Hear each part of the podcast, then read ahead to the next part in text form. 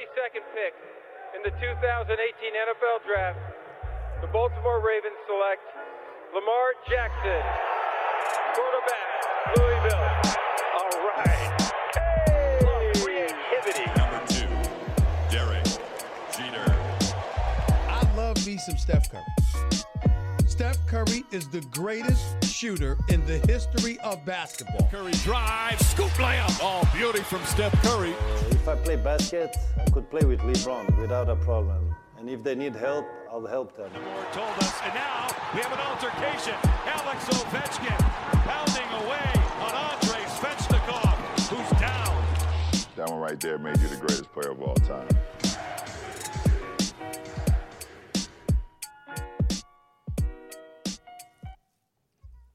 La NBA débarque sur les ondes de Hype pour un, nouveau podcast. On va prendre le temps, là, en cette euh, période de All-Star Break, de parler d'une légende, d'une légende du sport français et, euh, et des Chicago Bulls. Pour moi, Joachim Noah qui vient d'annoncer sa retraite sportive. On va prendre le temps d'en parler avec euh, une équipe spéciale.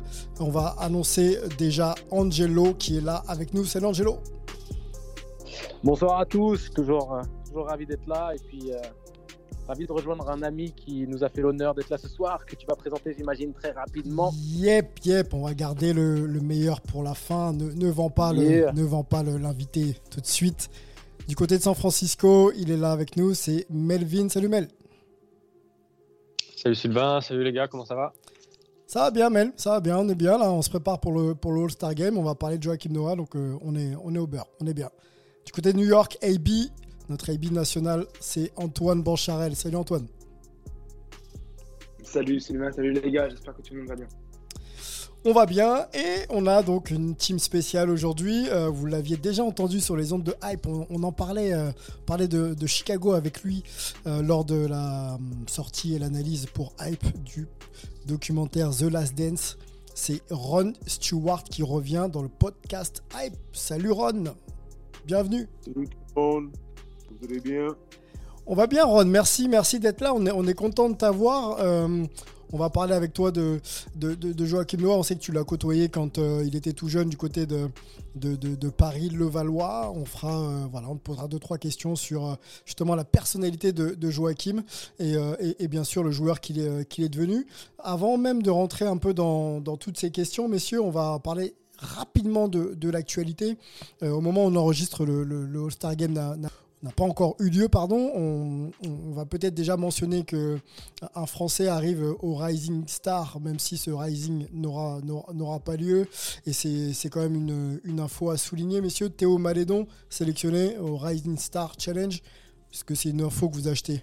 Oui, Yes, oui, j'achète. Moi j'achète. Yes, Allez, bah, je vous écoute. Dites-moi. vas-y Mel.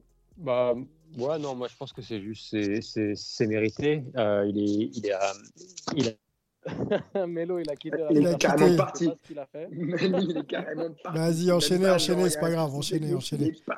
Il y, a, eu fin de tir, il a quitté ses revenu. ouais, désolé, petit, chute, chute du, chute du téléphone. Chute du téléphone et. euh, Magnifique. Magnifique. Vas-y, Angelo, si t'as, si du coup, si t'as, si t'as. Oh, j'avais pas, repris, euh, j'avais pas commencé, j'étais en train de me payer ta Non, tête, tout simplement. Monsieur, battez-vous pas, hein, on n'est pas là. euh, là, On garde tout ça. On garde tout ça. tu On garde tout ça. On Allez, garde tout, j'ai tout gardé. Allez, on enchaîne. non, mais du coup, je disais, pour moi, c'est mérité parce que il a, sa cote a un peu chuté pendant la draft, mais il a vraiment montré euh, dans cette première partie de saison que bah, il a, qu'il a, qu'il a le niveau pour, pour, pour jouer NBA et surtout qu'il a la maturité, qu'il a une maturité qui est beaucoup plus euh, avancée que son âge.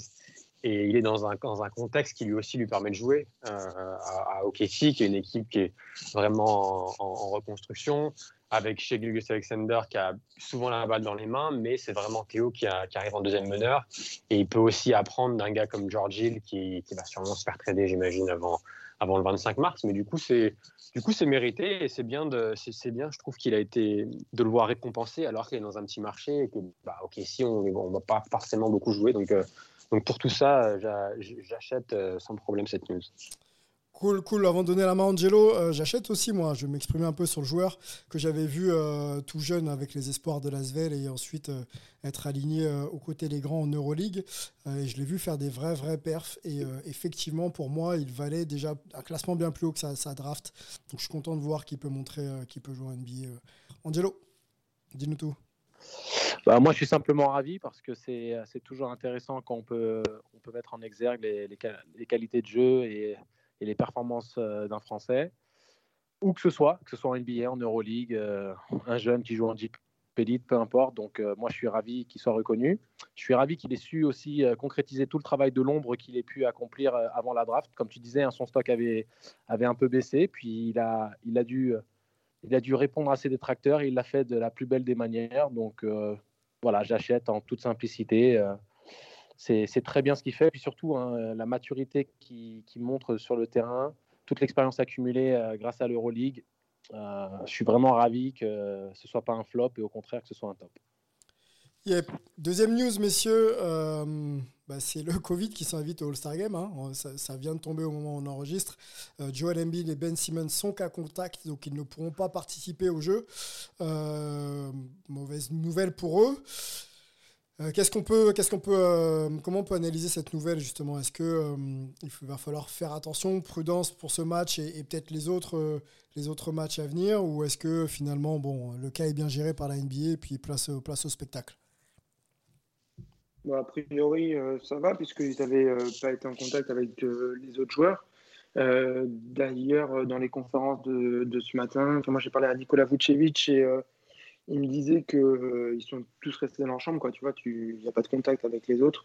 Donc euh, ça tombait bien, c'était genre une demi-heure avant que la news tombe pour euh, euh, Joel Embiid et Ben Simmons, qui sont allés au même barber à, à Philly et euh, pour se faire beau avant le All-Star Game. Et bon, apparemment, il y y a eu un cas contact, donc euh, il faut qu'ils fassent attention. Et c'est pour ça qu'ils joueront pas le match. Euh, ce qui est quand même, je trouve, assez, euh, assez fort. C'est quand même euh, assez marquant de penser que deux All-Stars ne vont pas participer. Mais c'est le, le monde dans lequel on vit actuellement et c'est clair qu'il fallait pas prendre le risque.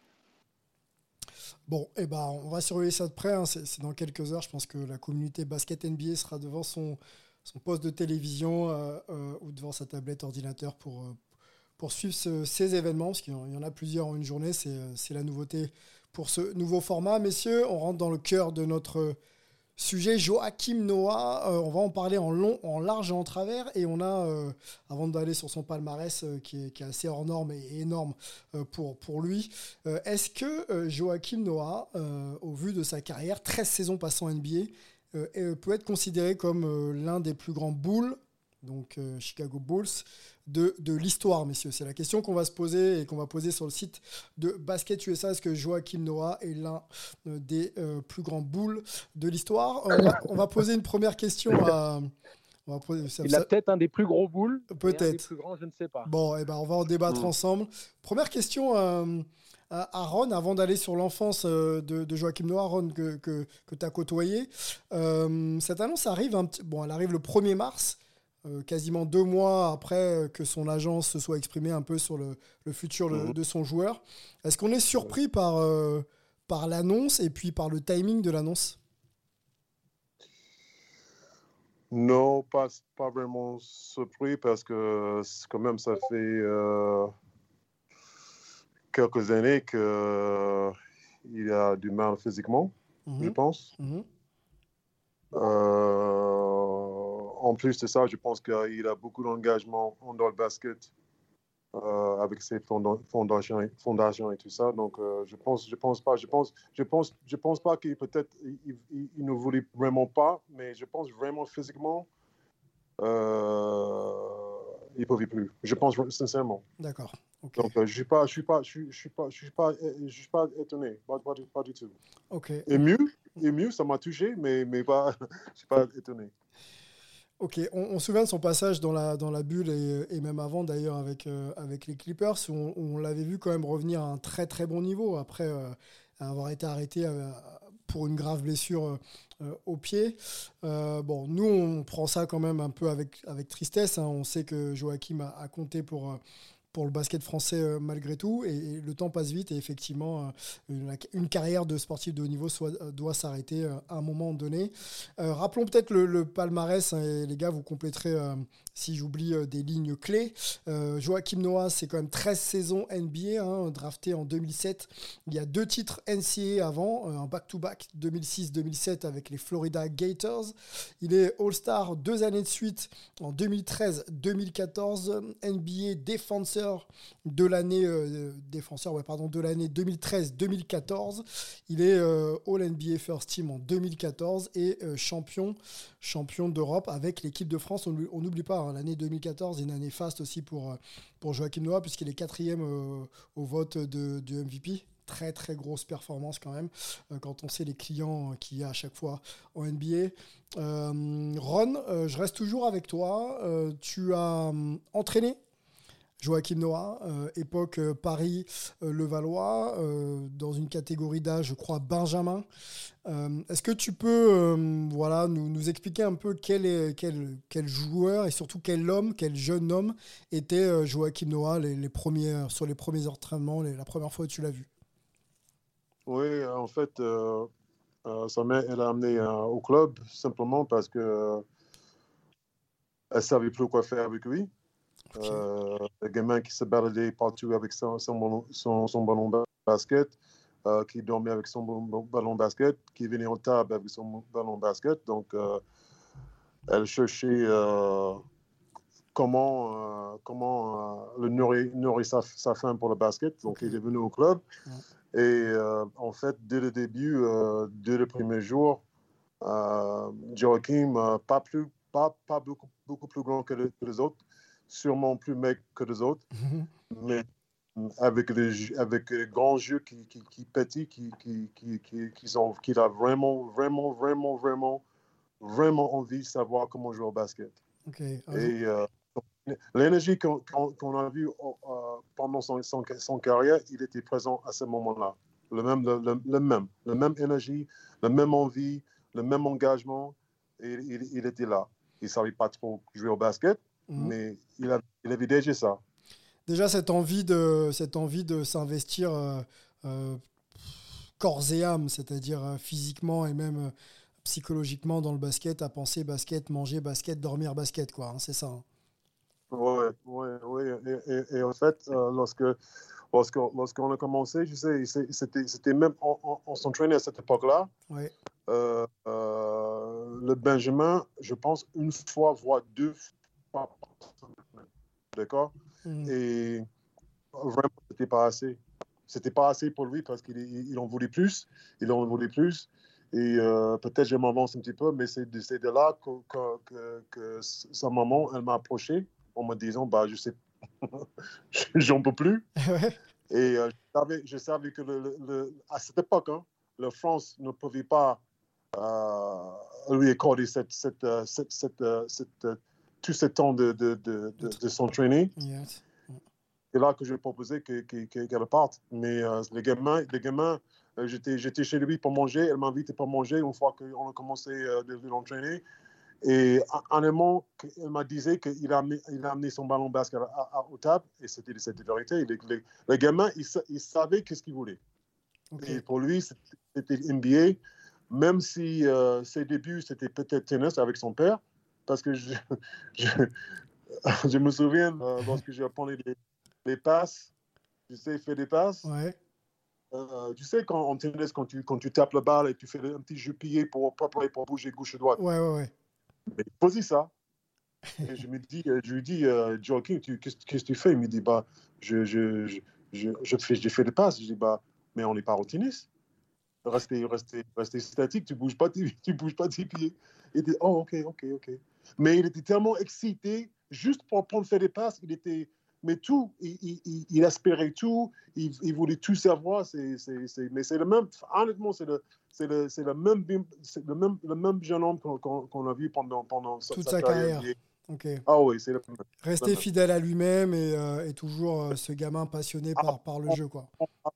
À fond, à fond. Ok, donc il va aux États-Unis. On, rappelle, hein, pour ceux qui ne connaissent pas, que que Joachim Noah est né à New York, hein, est né aux États-Unis et, donc, et, donc a suivi ses parents et est revenu en France pour se former avec toi Ron et est reparti donc aux États-Unis à l'âge de 13 ans. euh, pour euh, ben, continuer justement à jouer au basket. Hein. Euh, on sait qu'il a été dans des écoles internationales des Nations Unies.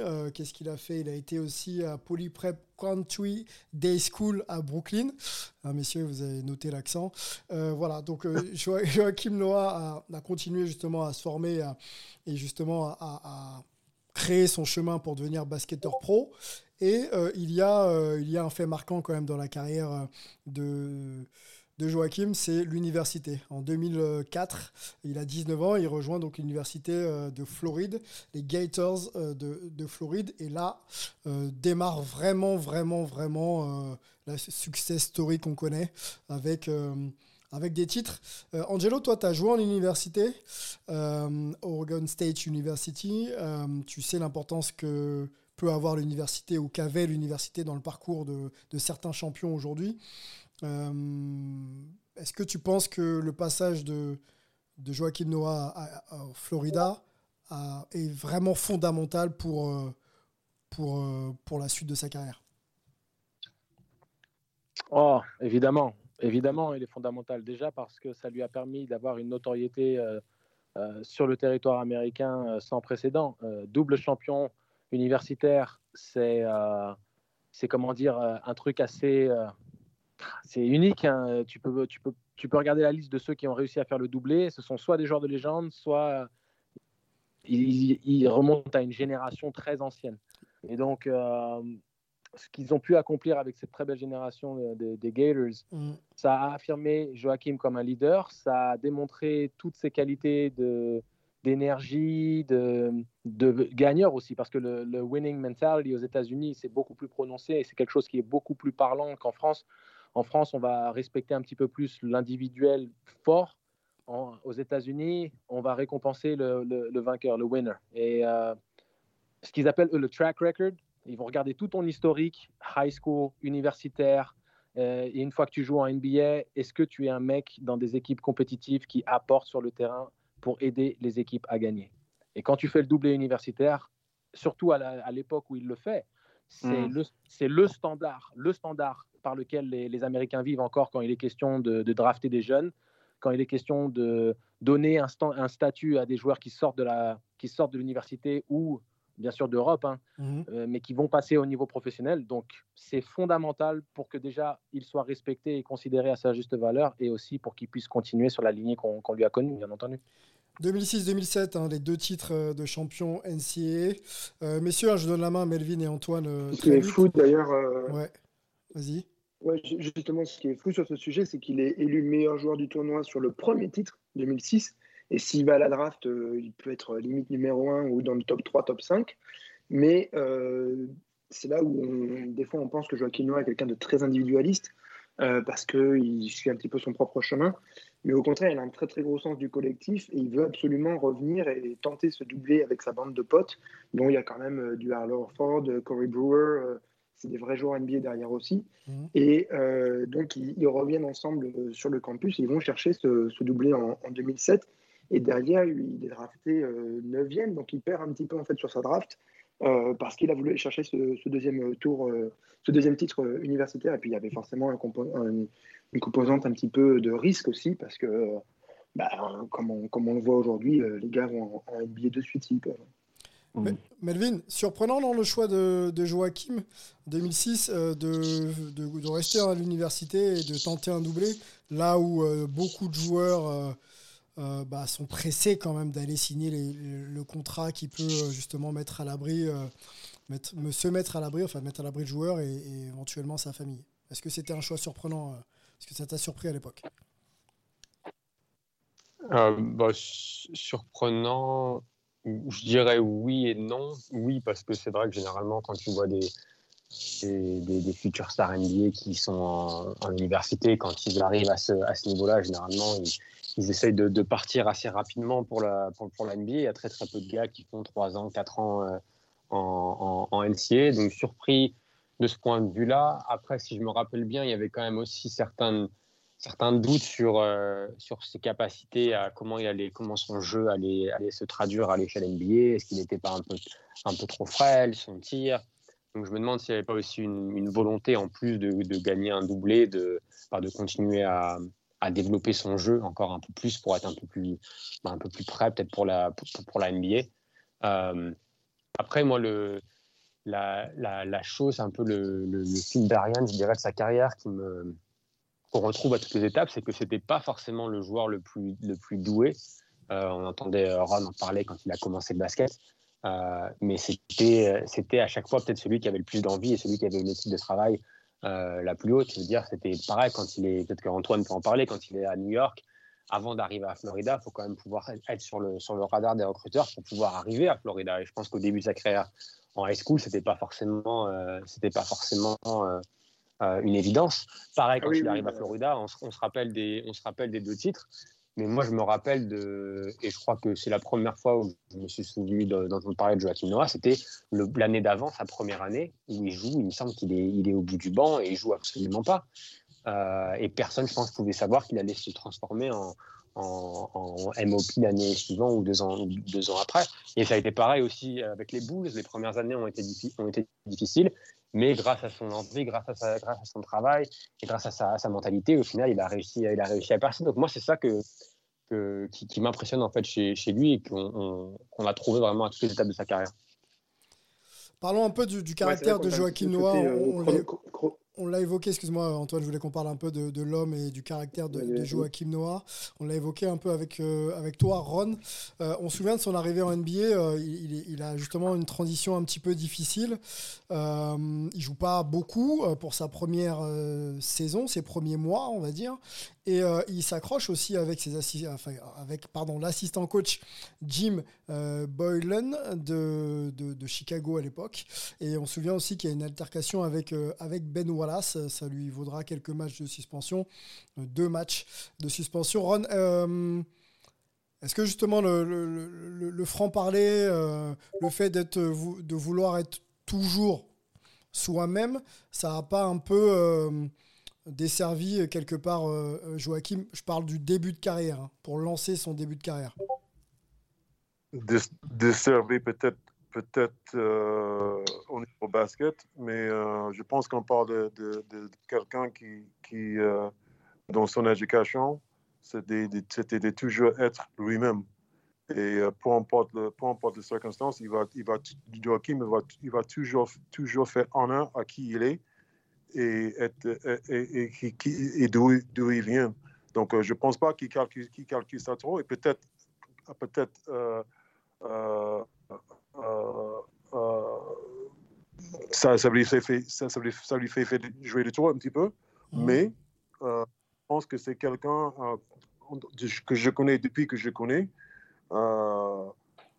il n'avait jamais peur de dire, de dire qu'est-ce qu'il pense et, réagir comme, comme il pense qu'il qu est, est, bien pour lui. Donc, euh, oui, peut-être peut ça, ça a joué sur sa carrière au, au départ, mais, mais je pense que quand, on, quand on voit le longueur de, sa, de sa, carrière, je pense que cette, cette même attitude, ce même comportement, c'est ça qui a fait euh, euh, qui il est au jour d'aujourd'hui aussi. Mm -hmm.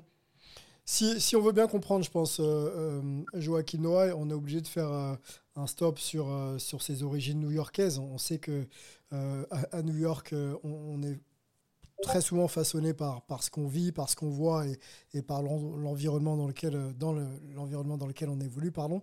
Peut-être donner la main à, Antoine qui a quelques billes sur justement ce, ce Joachim Noah, ce Joachim Noah là, et ensuite on ira justement sur, sur son passage euh, au sein Knicks.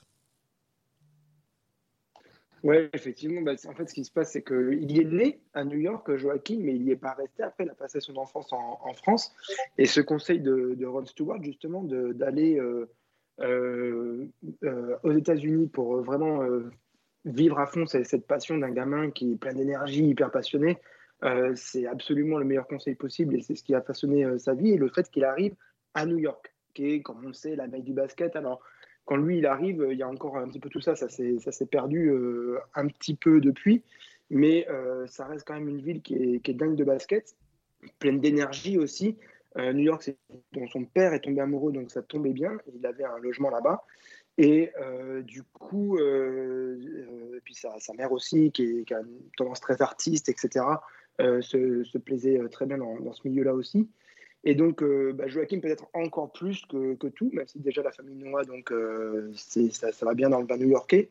Euh, ce gamin dingue de basket, comme le, le disait Ron, bah, il lâche toujours pas son ballon, il est toujours en train de se balader dans toutes les rues, il veut faire voilà, tous, les, tous les terrains, etc. aux Nations Unies, il se fait virer de l'école d'ailleurs, je crois qu'il y passe qu'un an. Okay. et par contre, après, il, il débarque à Polyprep. Et Polyprep à Brooklyn a un très très bon programme basket. Donc ça tourne très bien pour lui. Euh, par contre, autant il était hyper passionné, beaucoup d'envie, personne à New York ne pensait que Joaquim Noah deviendrait un joueur NBA. Absolument personne. Et pour le coup, il y a énormément de recruteurs, énormément de formateurs, etc. Personne n'y croyait une seule seconde. Quelqu'un qui le raconte beaucoup mieux, c'est quelqu'un qui, qui, était ici, Pascal Gibernet, euh, pendant ces années-là. Euh, voilà, il y a, moi, je, je, derrière, du coup, j'ai aussi parlé à, des gens qui ont vécu cette période-là, des gens du, du, milieu de basket euh, à New York. Bon, voilà, il avait un nom, on connaissait un peu son papa. Euh, c'était euh, un gamin qui, effectivement, on le voyait sur le terrain, les cheveux longs, euh, des, poignets éponges rasta, bandeau rasta aussi et tout. On ne pouvait pas le louper, mais il avait un côté dégingandé, un peu maladroit, déjà ce tir bizarre, etc. On ne le voyait pas que du tout comme un futur joueur. Sauf que ce travail, cette abnégation, cette débauche d'énergie euh, qui vraiment commence dès les échauffements. Hein. Si vous n'avez pas vu un match de Joachim Noah, mais que vous avez vu juste un échauffement de Joachim Noah, vous avez déjà tout compris au niveau cardio, au niveau intensité, de ce qu'il donne, la tension musculaire, etc. C'est absolument dingue. Et donc, il avait déjà effectivement euh, ça. Et euh, bah, à force de bouffer du basket et de bouffer du New York et d'avoir un formateur qui s'appelle Mr. Green, Tyron Green, Mmh. Euh, qui a été euh, débauché par sa mère aussi, euh, parce qu'elle avait entendu parler que c'était un bon formateur sur New York. Le mec a quand même formé Lamar Odom et Danny Green pour donner des références que les gens connaissent encore aujourd'hui. donc, bah, le prend comme ça, mais un peu parce qu'il voit la passion du gamin, mais il se dit pas non plus qu'il va en faire un joueur NBA. et en fait, au final, il finit par y croire. C'est-à-dire que Joachim arrive à convaincre juste Mr. Green, personne d'autre à New York, qu'il va devenir un joueur NBA. Et moi, j'avais eu l'occasion de parler à, à, Tyrone juste un petit peu euh, avant son décès, en 2014. Et euh, il m'avait dit, de tous les gamins, c'est le seul à qui j'avais envie de dire, à un moment, il faut que tu arrêtes. Arrête de jouer. Et au final, j'ai jamais réussi. J'ai jamais réussi à lui dire. Et donc, euh, bah, Joachim, il bouffe du basket new-yorkais euh, en, en, allant Antoine, coup, euh, ouais. Antoine, ce que tu viens de dire, je veux juste glisser cette anecdote-là euh, parce que ça, c'est, parfaitement aligné avec les mots que tu utilises. Euh, quand Joachim était dans son, dans son processus de draft, et donc tu dois te préparer à faire les, les exercices que vont, te faire, euh, que vont faire faire les franchises, il y a John Sainu qui était donc un, un, coach spécialisé dans la préparation des, des, joueurs qui rentrent à la draft pour les franchises NBA californiennes. Et il était à Los Angeles à travailler avec Joachim Noah. Et je connais John Sainu parce que c'était un des assistants coachs de Oregon State University pendant mon, cursus. Et John Sainu me raconte l'intensité de Joachim Noah et son éthique de travail était indescriptible. Il a dit de tous les joueurs NBA, et j'en ai vu, hein, des mecs draftés, loterie, tout ce que tu veux, Joachim Noah gifle tous les mecs que j'ai pu voir de toute ma carrière dans l'intensité. Sa, dépense d'énergie est indescriptible pour le commun des mortels. Donc c'était pour ça que je voulais t'en parler parce que ce que tu dis là, qu'il l'avait déjà depuis le plus jeune âge, et puis Ron en a parlé quand il était en France et qu'il fallait canaliser un peu Joachim, ça s'est traduit en fait tout au long de sa carrière. Et le fait qu'il avait un petit manque de fondamentaux, une gestuelle de tir très suspecte et haute, il l'a compensé et plus que ça, transcendé par cette mentalité qui lui est propre et son énergie. Voilà. Excuse-moi de t'avoir interrompu, mais c'était le moment pour le dire. Non, non, mais c'était bien parce qu'en plus, ça fait respiration vu que j'étais parti dans un long monologue. Euh, mais c'est parce qu'il y a beaucoup, beaucoup à raconter. Et encore une fois, c'est la ville qui l'a formé parce que c'est un, match made in heaven, comme on dit ici. C'est vraiment New York, c'est la ville hyper euh, énergie, ça fourmille, ça gueule, ça, bah, ça braille dans tous les sens et tout. Et Joachim, il est comme ça. Et il en a bouffé, quoi. Il prenait euh, la ligne 1 pour aller dans le Queens Non, la ligne 1, c'est pour aller au Dykeman euh, au tournoi, mais avant ça, il prenait plutôt la 7 pour aller dans le Queens, euh, retrouver euh, Tyron Green. euh, et après, il prenait la 1 pour aller au Dykeman, qui est un des tournois qui est moins connu que, que Rucker Park, un peu dans l'imaginaire, mais qui en fait ici est au moins aussi réputé. Il a bouffé du Rucker Park. J'avais parlé à Greg Marius qui a relancé ce tournoi, qui a été évidemment créé par Holcomb Rucker. Euh, c'est enfin, voilà, c'est un gamin qui, quand il se pointe la première année, il est un petit peu discret sur ce tournoi-là, etc. Euh, donc ça, c'est l'été, hein, après le polyprep et tout. Euh, et la deuxième année, bah, il a commencé à comprendre ce que c'est, à vouloir bouffer, et il se fait hyper remarquer. Et il finit par bah, très très bien jouer, même au rocker.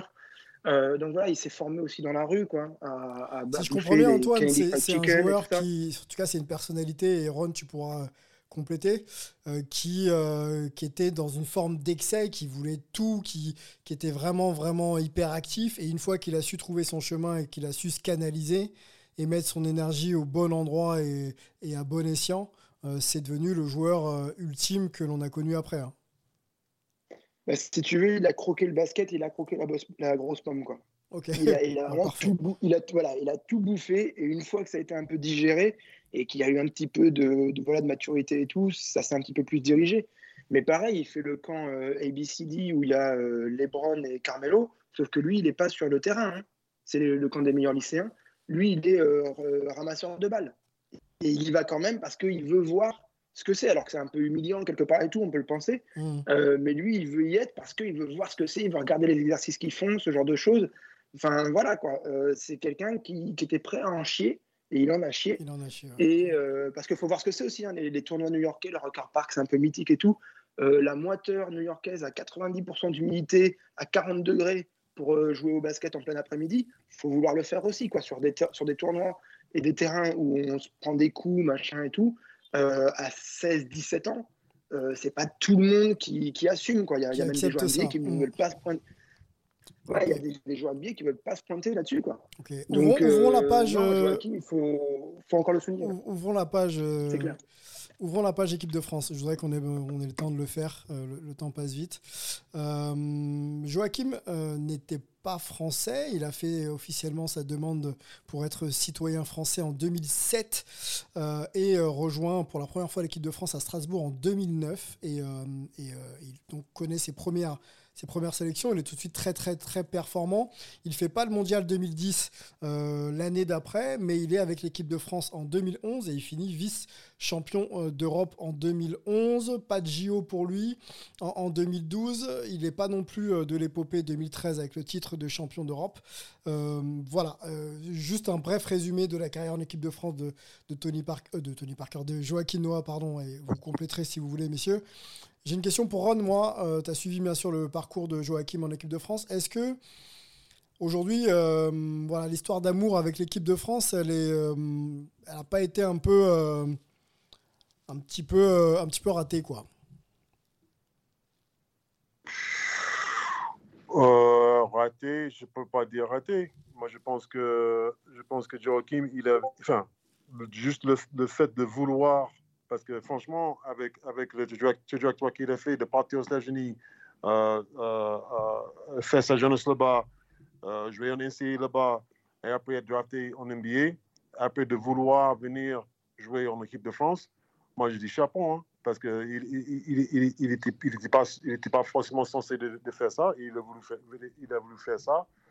Honnêtement, pour moi, le, le suite de, de, de comment ça s'est passé et, et, et pourquoi ça ça n'a pas duré, Mm.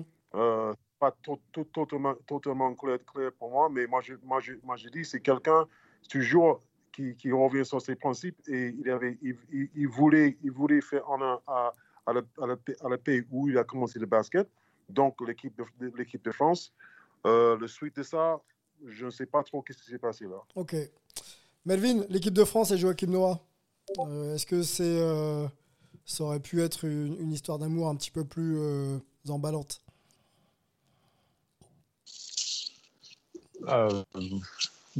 Bah forcément oui, surtout après le, surtout après c'était quand, je ne me rappelle plus de la, la date, tu, tu mentionné de, de la médaille de, de bronze ou d'argent quand il quand, quand, quand il vient en, en équipe de France. 2011, on ouais. dire que c'était c'était 2011, voilà, que c'était plus le c'était le, le, le, début de quelque chose au final. Donc c'est vrai que sur le coup, on, bah, on, aurait, on aurait pu vouloir plus euh, de sa part sur l'équipe de France. Euh, après, euh, comme, comme, comme, le, comme, le dit Ron, quand tu fais tes saisons NBA, etc., tout le monde n'a pas forcément la. Je pense qu'il faut. Je pense qu'on regarde les joueurs souvent dans, sous le prisme, j'ai envie de dire, d'un Tony Parker ou d'un Boris Dio mais qui eux ont cette fibre depuis, le, depuis leur enfance où ils ont été dans les équipes de France de jeunes, etc. Peut-être pareil pour un Evan Fournier, pour un Rudy Gobert, ce n'était pas forcément le cas pour, euh, pour, euh, pour Joachim, mais c'est un peu, et je ne sais pas si c'est le cas, mais moi ça me fait penser peut-être est-ce que c'est la fédération qui n'est pas allée le chercher parce que, ah bah tiens, on a un joueur qui fait partie des meilleurs joueurs NBA, peut-être qu'il faudrait qu'on essaie de le récupérer pour la, pour la sélection. Mmh. Donc c'est aussi, une, je pense, une démarche qui est, qui est différente. Donc euh, j'ai envie de dire que c'est peut-être trop simple de le, de le, critiquer ou de le voir d'une façon euh, d'un seul angle, si tu veux. Et se dire ah bah oui, il aurait dû, il aurait dû faire ci, il aurait dû faire ça, il aurait dû faire comme Tony, il aurait dû faire comme Boris, comme Batum, etc. Bah non, chacun son, chacun son, son, cheminement et son approche. Yep. tu sais, euh, Sylvain. Oui, vas-y, Angelo, vas-y, vas-y. Sylvain, tu sais, il y a, y a vraiment quelque chose de d'assez subtil dans, dans, le parcours des joueurs qui n'ont pas vraiment fait la filière haut niveau en France euh, et qui réussissent aux États-Unis et qui après reviennent en équipe de France ou découvrent l'équipe de France une fois parce qu'il n'y a pas ce vécu. Tony Parker, il a fait euh, euh Fécamp, il a fait euh, l'INSEP, il a fait toutes les équipes de France jeunes, il a été un des plus jeunes joueurs à intégrer les, seniors A surtout en tant que leader et, joueur d'impact. Et donc, il y a tout, toute cette histoire avec l'équipe de France qui fait qu'il a fait les efforts tout au long de sa carrière. Mec comme Joachim, il fait le parcours américain, il est totalement inconnu au bataillon. Il y a le lien avec euh, Yannick Noah, qui est une légende vivante dans le sport français, et il veut faire honneur à cette culture, donc il revient en France, mais il n'a pas un devoir citoyen, si tu veux, de le faire. Tu le vois aussi avec Tariq Abdoulouad quand il part, euh, quand il part d'Evreux. Euh, il, part, il, part, de France par la petite porte, il va faire un cursus qui est très décrié, hein, et on sait très bien qu'il y, y, a un problème d'amour entre, entre la fédération et ses joueurs qui partent euh, aux États-Unis. Que ce soit pour faire le parcours universitaire, euh, la Fédé est en croisade pour, contre l'exil en, en, université américaine et, et, module toutes ses règles pour essayer de verrouiller les, les départs vers l'étranger. Donc, mmh. c'est c'est ça aussi qui, qui, est à prendre en considération parce que quand il est question pour ces joueurs-là de revenir en France, là où ils n'ont jamais vraiment été adulés ou aimés et ils n'ont pas d'histoire avec l'équipe de France, de après faire tous les sacrifices, quand on sait par exemple le sacrifice financier qu'a fait un Evan Fournier pour aller en équipe de France et pour après pas être pris, ça on pourrait, on pourrait en discuter un jour aussi. Mais il y, y, a plein de cas qui font que quand il est question de négocier les contrats, si les Chicago Bulls disent non, tu te reposes, tu vas pas en équipe de France parce que tu es un des plus gros salaires du club et qu'on compte sur toi pour aller gagner un titre et, être performant en playoff, sa priorité reste avec les Bulls, c'est pas l'équipe de France. Tony Parker, lui, était plus à même de faire des concessions de par l'amour du maillot qu'il a et l'histoire qu'il a écrit avec l'équipe de France depuis son plus jeune âge. Et je pense que c'est quelque chose qui est indissociable du parcours de Joachim Noah par rapport à ça, si tu veux. Yes, ok, ok, ok. Bah, bel éclairage. Effectivement, les, cas sont, euh, sont différents et effectivement, euh, les réponses aussi euh, vis-à-vis bah, de l'appel du, drapeau et de l'équipe de France. Autre dossier, les gars, on traverse l'Atlantique, on retourne à New York. Joachim Noah a joué pour les Knicks. Ça s'est pas forcément bien passé. Est-ce qu'on en connaît les raisons Antoine, je sais que tu as écrit un papier pour, pour, l'équipe euh, à, ce sujet. Euh, comment on peut expliquer un petit peu euh, bah, les difficultés qu'a pu éprouver Joachim Noah sous le maillot de, sous le maillot de New York? Bah, il arrive ici avec un enthousiasme débordant, quoi, vu ce qu'on a parlé avant sur son adolescence new-yorkaise euh, et puis même euh, par rapport au Knicks, hein, parce qu'il y avait le basket de rue, etc. et polyprep, euh, machin. Mais il, allait souvent au Knicks. Il était déjà fan de la franchise avant même de venir ici d'ailleurs, puisqu'il regardait les matchs en France, notamment les, les finales 94. C'était avant qu'il arrive. et une fois qu'il est là, bah, il continue quoi. Il est là quand Jordan fait les, les, 55 points pour son retour et qui au Garden. Euh, il est là quand euh, Larry Johnson met le fameux shoot à trois points avec la faute. Euh, il est là. c'est au match 3 des finales de conférence, je crois. Ensuite, quand ils sont en finale contre les Spurs, en 99, euh, il est là en tant que fan, quoi. Donc, euh, il a toujours été derrière euh, cette équipe-là. Euh, il avait les posters de ces joueurs-là euh, sur euh, les murs de sa chambre. Il avait rencontré très jeune euh, Doc Rivers, euh, Patrick Ewing, qui était pote euh, avec, euh, avec Joachim Noah, Euh, avec Yannick Noah, pardon. Euh, Doc Rivers lui avait passé un ballon un jour pour euh, faire un petit shoot comme ça au, au Garden aussi. Fois, il y a, y ce genre d'anecdotes, quoi. Tu vois, tu peux imaginer ce que ça fait dans, dans l'imaginaire d'un gamin, quoi. Donc, euh, quand lui, il arrive à l'aube de sa dixième saison NBA, où il a déjà été deux fois All-Star, défenseur de l'année, C'est ça. euh, quatrième groupe de 2016-2017. MVP, euh, Saison 2016-2017. voilà, c'est- ça. Et first team All NBA aussi euh, une fois. Euh, bref, euh, c'est- idyllique comme scénario. C'est Phil Jackson qui va le chercher. Phil Jackson, Yannick lui passait des bouquins de Phil Jackson depuis qu'il est gamin aussi. quoi. C'est Phil Jackson qui vient le chercher et qui lui signe un gros contrat, 72 millions sur 4 ans, alors qu'il y a eu toutes les blessures, etc. Euh, c'est d'ailleurs ce qui va un petit peu euh, mettre le, le- le- le- faire finir l'histoire en autre boudin. C'est que ça, ça met vraiment une tâche sur cette, his- sur cette histoire-là parce que ça se passe pas bien, surtout à cause de blessures. Ouais. Quand il veut se remettre bien en condition, il prend un produit que son entourage n'a pas bien vérifié, que c'était interdit. C'est un produit qui est classé comme euh, assez dopant. Donc du coup, il se retrouve avec euh, une suspension pour dopage de ça. 10 matchs. Fin mars Euh, 2017, voilà. et c'est 20. Moi, j'ai 20 matchs. Je, je vais te contredire en, live, je crois que c'est 20 matchs de, de suspension, Antoine. Vas-y, continue, continue. 20 Ouais, donc il doit y avoir 10 sur la fin de saison précédente et 10 sur le début Tout à d'après. fait, c'est ça. Euh, et donc, euh, déjà, il est un peu dégoûté de tout ça. La première année, c'est pas bien passé. La deuxième, euh, ça se passe toujours pas très bien, notamment au niveau du temps de jeu. Et là, il y a un accro avec Jeff Hornacek euh, sur euh, un, un entraînement, que Jeff Hornacek était le coach. Et apparemment, Jeff Hornacek, euh, les deux se sont gueulés dessus, bon, parce que ça, ça m'étonne pas connaissant Joachim. Mais Jeff Hornacek, apparemment, quand on, on a fait après les enquêtes un petit peu derrière et tout, c'est lui qui a commencé à pousser Joachim. Et bon, là, forcément, ça va un petit peu au-delà quand on commence à en venir un petit peu aux mains, que ça devient physique. Et du coup, il y a du répondant derrière. Et euh, bah, là, il sera suspendu. Il ne portera plus jamais ce maillot d'Enix euh, qu'il a tant adoré. Euh, et pour lui, c'était une période très sombre, il le dit. Et il n'a pas voulu lâcher quoi que ce soit au niveau des dollars sur le, sur le contrat. Et du coup, le New York Post, qui aime bien un petit peu comme ça attiser plein de trucs, qui avait déjà commencé avant même qu'il commence la saison, puisqu'ils font euh, un stage de, de reprise euh, à West Point, l'académie militaire, qui est à à peu près une heure au nord de New York. Et Joachim bah, juste se présente pas au déjeuner parce qu'il n'a pas envie de fraterniser avec des militaires. C'est pas du tout euh, sa mentalité. C'est aussi ce truc du, patriotisme, d'aller porter un maillot national. C'est pas trop son délire non plus. Euh, donc juste, il y va pas, mais par respect à la limite pour pas avoir les contredire ou, ou pas paraître pas poli. Et le New York Post avait déjà monté cette histoire comme quoi, il, en gros, il respectait pas les militaires. On sait ce que ça, ce que ça implique aux États-Unis. Euh, alors que c'était pas ça, c'était à la limite le contraire. Et là, du coup, le New York Post, sur l'histoire du contrat, euh, lui a euh, posé un petit peu l'étiquette, même s'ils ont posé la question. Il disait arguably que c'est le pire contrat de l'histoire des Knicks. Quand on connaît l'historique des Knicks, bon, c'est peut-être un petit peu forcer le, le- le bouchon, mais bon, c'est vrai qu'on peut se poser la question. Euh, mais voilà. Donc, euh, Joachim n'ayant pas voulu lâcher quoi que ce soit, alors qu'il a fait que 53 matchs, je crois, sur, euh, sur deux saisons et sur les quatre du contrat. Ouais, ça fait. Euh, bah, c'est vrai que 60 60 72 millions, ça a fait cher payer. Et du coup, les une grande partie des fans s'est retournée un petit peu contre lui.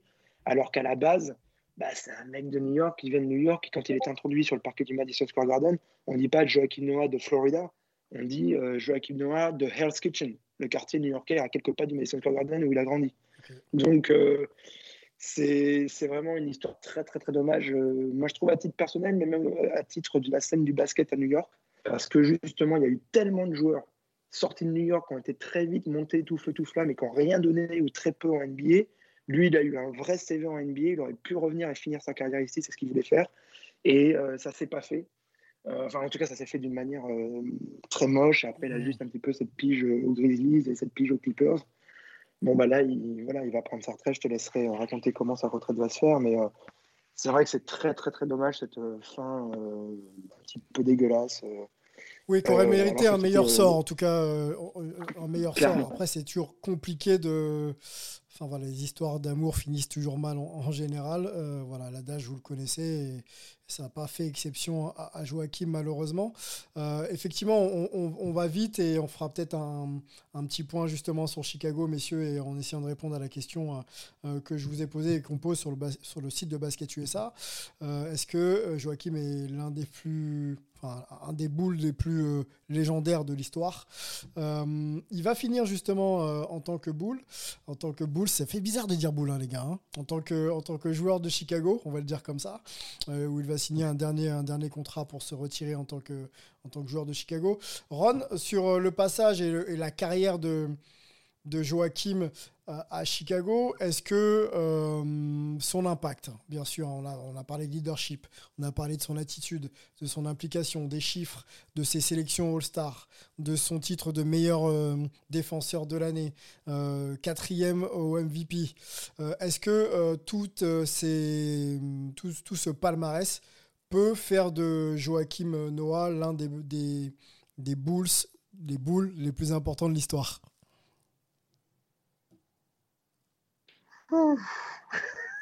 C'est pas facile hein, comme question. Euh, c'est pas facile, mais. Euh... Go for it, brother. Don't be afraid. You can non, do non, it. c'est pas ça, c'est pas ça, c'est pas ça, c'est pas ça, parce que tu sais, quand je, quand je pense à, à Joachim Noah, et je sais qu'on parle de basket, mais moi, personnellement, moi, je peux pas penser à Joachim Noah et juste penser à basket. Parce que tu sais, moi, je sais, je sais tout ce qu'il fait en dehors, je sais tout ce qu'il a fait dans le city de Chicago. Mhm. Et si je, si je prends tout là ensemble, je, euh, euh, je suis obligé de dire oui. L'impact, l'impact, l'impact, l'impact de la mentalité qu'il avait sur son équipe et l'impact qu'il il avait sur, sur sur l'environnement en dehors du basket. Moi, je, je pense, euh, si, on, si, on, si on regarde dans, dans 10 ans euh, tout ce qu'il a fait, moi, je dirais oui. Maintenant, si on parle que de basket, que de basket, basketball parlant, Qui est-ce qu'on peut mettre? Qui est-ce qu'on peut mettre? En faisant une petite liste là euh, rapide. euh, Bas- basketement parlant, il est, dans, il est dans les meilleurs de tous les temps au niveau de Chicago. Parce qu'il faut, il faut aussi Oui, remettre. oui, parce euh, que Ouais, tu vois, regarde, tu me diras si tu es d'accord, Ron. hein, mais à un moment donné, quand tu parles de performance, il faut voir aussi ce que ça veut dire vis-à-vis de la réussite de l'équipe. Oui. Pendant très longtemps, les Chicago Bulls ont été médiocres. Et il y a, il y a Michael Jordan qui, a- qui arrive. Donc on peut aussi penser à l'époque de Jerry Sloan et tout ça. Il y a eu des, fait. des- il y a eu, si tu veux, des, des périodes intéressantes, mais jamais significatives. On n'a jamais considéré les Bulls comme un candidat au titre. Jordan a fait des Bulls une dynastie. Et après, il y a eu l'épopée Lou Holding, Joachim Noah, Derrick Rose, et c'était finale de conférence potentielle. Ils étaient là à être les, les rivaux des, des Cleveland Cavaliers à l'Est. Et chaque année, tu savais que de battre les Bulls à l'Est, ça allait être un problème. Et ça a été quand même pendant 4-5 ans. Donc, euh, pour moi, c'est ça que je prends en considération. Je ne sais pas ce que tu en penses. Oui, oui, oui, bien, bien, bien, sûr, bien sûr, bien sûr, bien sûr. Mais maintenant, tu sais, moi, moi je, je, je pense que quand on, quand, on, quand on parle de basket, quand on, quand on, on, pense à, on pense à, surtout au jour d'aujourd'hui, on pense à euh, côté euh, euh, skills fondamentaux, euh, euh, dribble et tout ça. Et je ne veux pas dire qu'il n'en il il est pas ça. Mais c'est ça, c'est pas, c'est- pas ça qu'il a, il a apporté aux, aux Bulls. ouais. Et, et- et- mais, mais, mal- mais malgré ça, le, le port qu'il avait, que ce soit défense, que ce soit son énergie, que ce soit le rebond, euh, que ce soit son mentalité. Euh, La lecture du bon, jeu aussi, parce que le- on, on- oui, on sous-estime la- la la- qualité de passe. Mhm. Il avait une qualité de passe pour un pivot et, et c'était un petit peu une sorte de point center parce qu'il était capable de prendre le rebond, partir, amener la balle euh, en transition, en Ouais. étant sur une position de meneur de jeu au centre, il distribuait les passes à terre.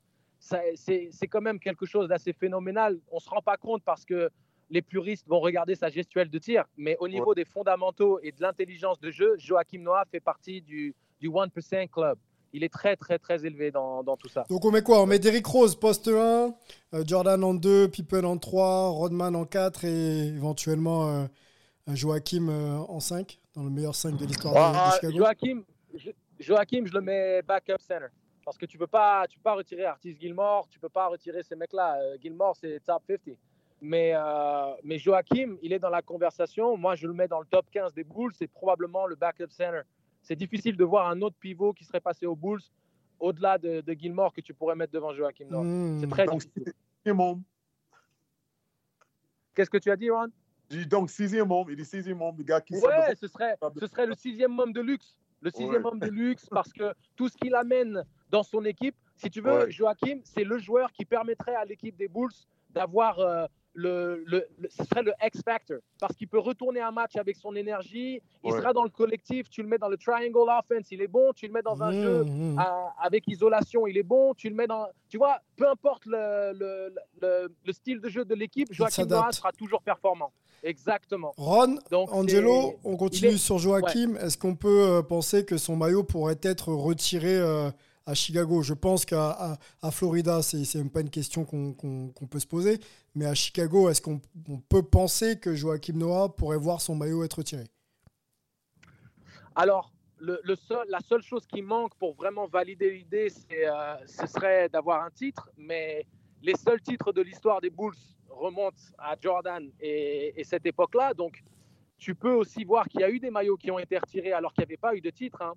Euh, notamment Jerry Sloan et des, joueurs comme ça. Donc, euh, pour moi, il, devrait avoir son maillot retiré. Je ne vois pas pourquoi on ne retirerait pas le maillot de Joachim, sachant qu'il a accompli individuellement des choses qui n'avaient jamais été faites chez, les Bulls. Le seul joueur qui a gagné euh, de l'histoire des Bulls le, Defensive Player of the Year, c'est Michael Jordan. D'avoir été aussi élevé pour le, classement de MVP, peut-être Scottie Pippen en 94 a- avait été très élevé. Je ne me souviens pas de son classement final. Euh, difficile de savoir si un autre Bulls a déjà eu un classement aussi élevé que celui de Joachim Noah dans les, dans, dans les élections de MVP. Donc, euh, il n'a peut-être pas le même nombre de sélections All-Star que d'autres euh, d'autres légendes des Bulls, mais entre la traduction que ça a eu pour le niveau de son équipe qui a été compétitive et qui, à peu de choses près, aurait pu aller titiller les finales NBA. Au final. Exactement. Mais ils ont fait Et, un final euh, de conférence. Hein. Ils ont, ils ont Tout à fait. LeBron euh, une année quand même. hein. Donc, euh, Tout à fait, exactement. Et donc en prenant tous, ces, tous ces paramètres-là en compte, pour moi, Joachim Noah, on doit avoir son maillot dans les, dans les, les travées de, de... Je sais même plus si on l'appelle... C'est pas le United. United. Si, si, United si, si, Center. si, c'est encore United. ouais. C'est toujours, c'est toujours. Bon, les Donc, gars, les- rapidement, une réponse aussi à cette question, messieurs, et ensuite on va enchaîner sur euh, la dernière partie. On a un petit quiz. Ron, on fait un petit quiz, nous, à chaque fois euh, sur, sur nos podcasts maintenant. Rapidement, euh, le maillot de Joachim Noah retiré ou pas Melvin et, euh, et Antoine?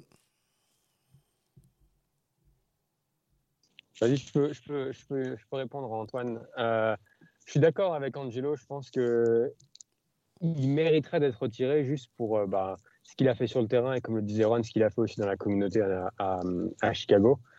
Après, euh, après, ça voudrait dire sur, sur cette époque-là des Bulls, on a aussi Derrick Rose. Normalement, si on retire le maillot de, de Joachim, on retire le maillot de Derrick Rose. Mais est-ce qu'on retire aussi le maillot de Waldeng euh, donc c'est peut-être là où il y a peut-être une, une question, mais pour moi, Rose et Noah sont les deux boules, euh, les deux boules pardon, les plus, euh, les plus, euh, qui ont eu le plus d'influence sur cette, euh, sur cette époque-là. Et, et Joachim, c'était vraiment l'âme, l'âme de l'équipe. Donc pour ça, et son palmarès, je pense qu'il mérite.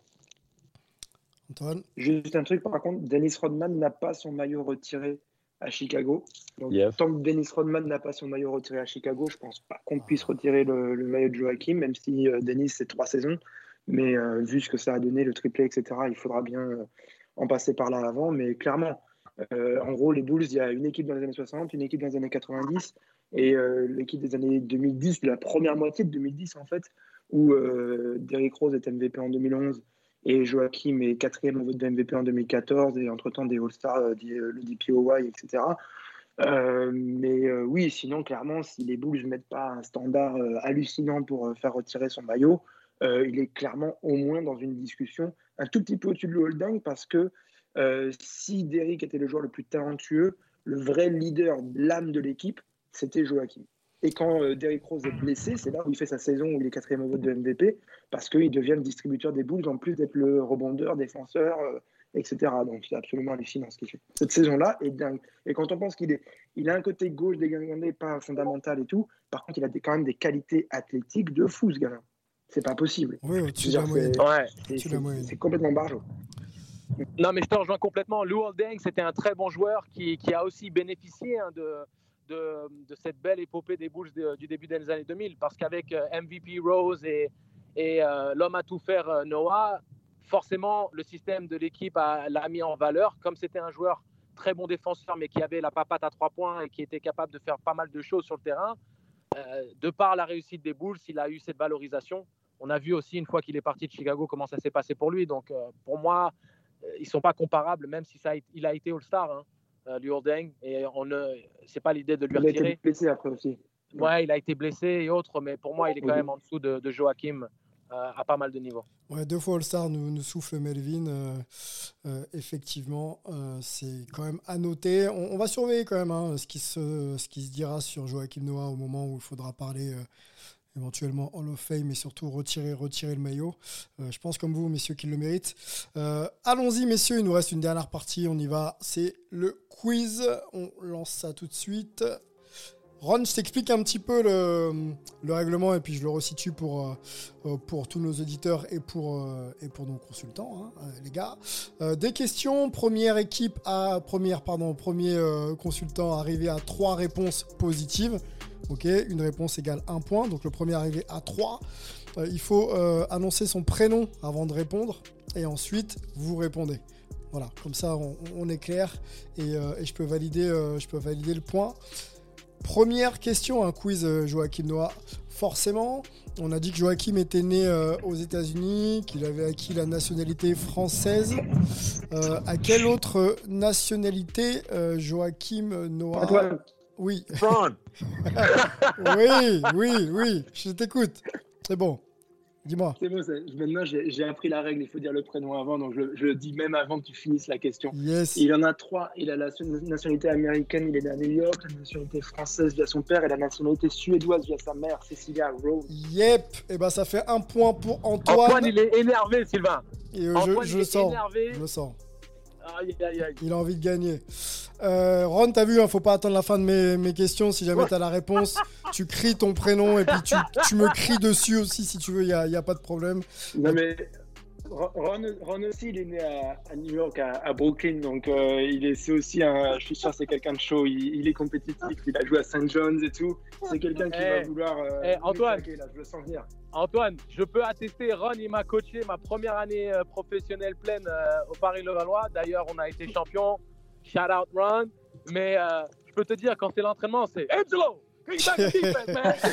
Bon, bon, restons sur le quiz, messieurs. restons sur le quiz. Euh, Avançons, il y a d'autres- il y a d'autres questions. Euh, né d'une famille de sportifs de haut niveau, hein, on a bien sûr parlé de, de Yannick Noah, Euh, mais, mais le, le grand-père de Joachim Noah aussi euh, était sportif de haut niveau. Ouais. Non, Antoine, il est chaud. Zachary Noah, joueur de Sedan qui a gagné la Coupe de France. En quelle année? Euh, 1967 Non, 61. C'était dans les années 60. Bien joué. Et Antoine, il... il va falloir lui couper la chic, hein, parce qu'Antoine, il, il veut gagner là aujourd'hui, je pense. Euh, allons sur la carrière Antoine, justement de. Antoine, mets ton micro sur mute. mets ton micro sur mute, Antoine. Comme ça, tu perdras un peu de temps. Non. Euh, Florida Gators, messieurs. Euh, il arrive donc en 2004, ça on l'a dit. Euh, sa première saison, euh, il, joue, euh, il joue très très peu. Je crois que c'est Melvin qui le mentionnait. Parce qu'il était barré par un intérieur qui, euh, est- qui a été un joueur NBA par la suite. Est-ce que vous savez qui c'est? Melvin, Udonis Aslam. Non. Non, non, non. Non. Merde. Petit indice intérieur NBA qui a joué également au Knicks. Alors, pas, pas aux mêmes périodes que Joachim, hein, forcément. Antoine, Oui, David Lee. beau gosse. David Lee. David Lee Je crois que ça fait 3 points pour Antoine. hein. Antoine, tu gagnes, euh, tu gagnes le quiz. J'avais d'autres questions. euh, Peut-être on peut euh, s'en- Vas-y, fais tes questions. s'en poser une. Ouais, ouais, ouais. Euh, Je mets en mute. Ouais. All NBA First Team en 2014, Joachim Noah. Avec qui euh, Ouais, que- quelle était l'équipe All NBA cette année-là? Plus simple comme ça. Donc il y avait Joachim Noah et donc 4 autres joueurs. Il faut dire les quatre. euh, Bah ouais, ouais, ou on annoncez-nous. euh, De toute façon, le quiz est fini, Bah, donc annoncez-moi les, les noms. Pardon, pardon. Ce serait. All NBA First Team en 2014, Joachim Noah, plus quatre autres joueurs. Angelo. Vas-y. Bah, déjà LeBron. Ouais, vas-y, vas-y, Angelo. Alors, euh, 2014, LeBron. Euh, Kevin Durant. Yes. Euh, Joachim. euh, euh, 2014, euh, tu mets Tim Duncan. Et j'allais dire, pour compléter les lignes arrière. Alors, moi, je sais. Antoine, Ouais, vas-y. Vas-y, dis le dernier, Antoine. c'est Kawhi, non Non, Team Duncan n'est pas validé au fait, excusez-moi. hein.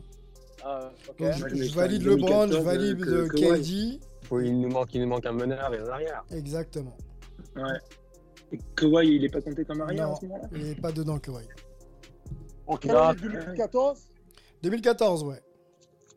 Trop tôt, non, pour Il y a Kawhi. Trop tôt pour Kawhi. Ils font, ils font une saison de ouf, les, les Spurs de- en 2014. Allez, mais Est-ce est-ce qu'on a- est-ce que c'est trop tôt pour Anthony Allen? C'est trop tôt pour Anthony Allen. On parle de All NBA First Team, hein, on parle pas de défense. hein. Et euh, Ah, ouais, on parle de défense. hein. Harden, Chris Paul. Yep, c'est ça. Bien, Ron. Chris Paul en 1 et James Ah, Harden euh, était le poste 2. Très bon. Donc on récapitule Chris Paul, James Harden, Kevin Durant, LeBron James et Joachim Noah. Voilà pour euh, le petit quiz et voilà pour cette euh, petite émission euh, dédiée à, à la carrière de, de Joachim Noah hein, qui s'est arrêté le, le 1er mars dernier. On voulait faire long et prendre le temps justement de revenir sur bah, les, les faits marquants de sa carrière. Ron, merci beaucoup d'avoir été avec nous. C'était un plaisir de, de te réécouter euh, parler justement de Chicago et de, et de Joachim. Merci beaucoup Ron. Et pas de problème. Merci beaucoup à vous. hein. Merci, tu reviens, tu reviens quand tu veux. Euh, mes amis euh, répartis à Paris, New York et, et San Francisco, merci à vous. On se retrouve très vite, hein, mes gars, hein, pour, pour parler de All-Star Game. Je, sais, on va, se revoir dans, quelques heures. Et surtout pour euh, débriefer l'actualité chaude, hype, NBA. À bientôt, messieurs, portez-vous bien. Ciao. I have so many people to thank, starting with my family, my sisters who are all here, all beautiful little hippies. I love you guys. My dad, you know, um, my parents divorced when I was really young, but daddy, I just want to tell you, man, you've always, you know, been there for me. Um, and I appreciate you so much, man. It's just, all the work ethic, it all comes from you. My little brother, Shtem mon. Of course, Tibbs. You know, um, you know, we've, we've definitely had our our hard times, our ups and downs. You know, um, but you know, without your system, you know, this wouldn't be possible.